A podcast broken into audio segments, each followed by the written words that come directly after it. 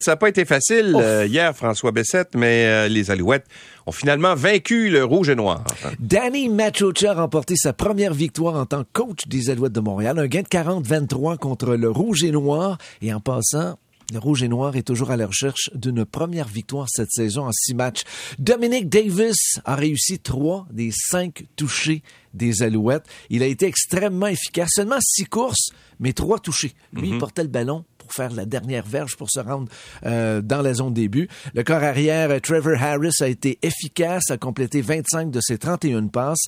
On se rappellera que la semaine dernière, nos moineaux avaient laissé filer une avance de 19 points pour s'incliner contre les Elks d'Edmonton, 32-21. Le Rouge et Noir a menacé dans les derniers instants de la rencontre. Écoute ça, Louis. Euh, Darvin Adams a échappé un ballon. Il était complètement seul dans la zone début. Mm. Sinon, les Alouettes s'inclinaient. Ah ouais, hein? Ouais. Alors, euh, encore une fois, on a joué avec le feu, on Mm. a failli se brûler, il y a eu des pénalités en fin de match, mais finalement, cette fois-ci, les Alouettes ont gagné. Le prochain match, jeudi prochain, contre les Tiger Cats à Hamilton. Kyler Murray qui décroche le gros lot avec les, Cards, les Cardinals dans la Ligue euh, nationale de football. Dans le cadre de notre chronique finance ce matin, soulignons que le premier choix des Cards en 2019 a signé une prolongation de contrat de 5 ans et 230,5 OK. millions de dollars, dont C'est beaucoup de sous, ça, là. 160 millions garantis. Parce que dans la NFL, contrairement au hockey ou au baseball, T'as beau signer des gros contrats, mais si tu te blesses ou il arrive quelque chose, le montant n'est pas garanti. Mais lui, il a 160 millions de dollars garantis. C'est pas plus que ça, la nouvelle. Moi, c'est juste que ça m'a jeté à terre 230 millions pour 5 ans. J'ai pensé à toi qui voulais peut-être réorienter ta carrière. Oui. Football, ça t'intéresse pas? Ça m'intéresse aussi. OK. Moi, je, suis- Mais je suis prêt à le faire. Je vous le dis, la moitié de ça, je je le Ah, fais. tu, là. tu joueras au football? Ah oui, Ah pour oui, la moitié de ce qu'il donne. OK. Euh, Hugo Hull, pendant ce temps au Tour de France, fait encore parler de lui. Oui, le porte-couleur de la formation d'Israël Premier Tech a participé à l'échappée du jour. Il a été le meilleur cycliste de son équipe. Il a terminé 20e de cette 18e étape de la Grande Boucle. C'est Jonas Vingard de l'équipe Jumbo Visma qui a gagné et s'est pratiquement assuré de terminer premier de cette 109e édition.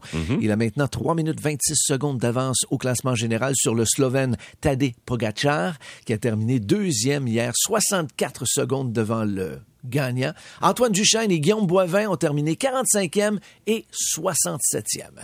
Et c'est officiel, le Rocket de Laval va accueillir le match des étoiles de la Ligue américaine. Le Rocket qui devait accueillir cette classique en 2021, puis en 2022, mais en raison de la pandémie, on a dû mettre...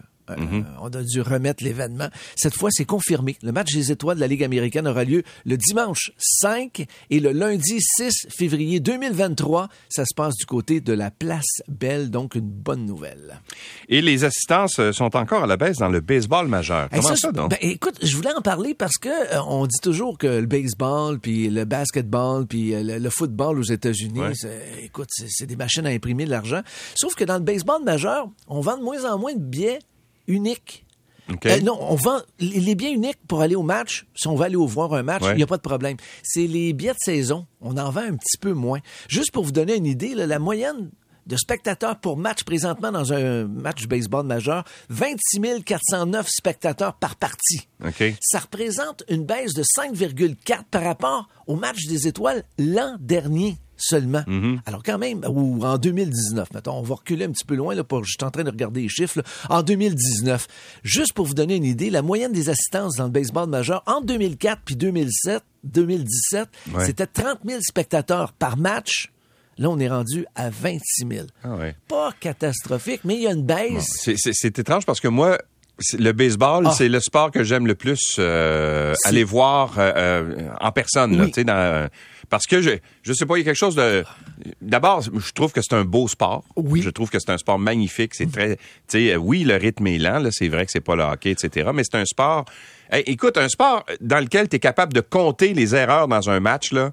Faut le faire. Faut le faire. Faut le faire. Parce qu'au football, au hockey, etc., c'est c'est une succession d'erreurs, en fait. tu sais. Et Alors, contrairement au hockey, il y a quelqu'un qui m'expliquait ça. Au hockey, tu vas voir un match au Centre Bell, tu es assis sur le bout de ton siège, puis tu regardes l'action. Ouais. Au baseball, on va voir un match ensemble. on peut parler de tout et de rien. On Ouais, peut régler. euh, Hop, on entend un petit coup frappé, on regarde, Ouais. coup sûr au champ centre, le joueur avance jusqu'au premier coussin. On continue notre conversation? exact. Non, moi j'adore le Puis baseball. c'est impressionnant à voir aussi Oui. quand euh, En tout cas, les, Ils ont du talent. Ils ont du talent un Ils petit ont- peu, ils ont- oui. oui, ils ont du talent.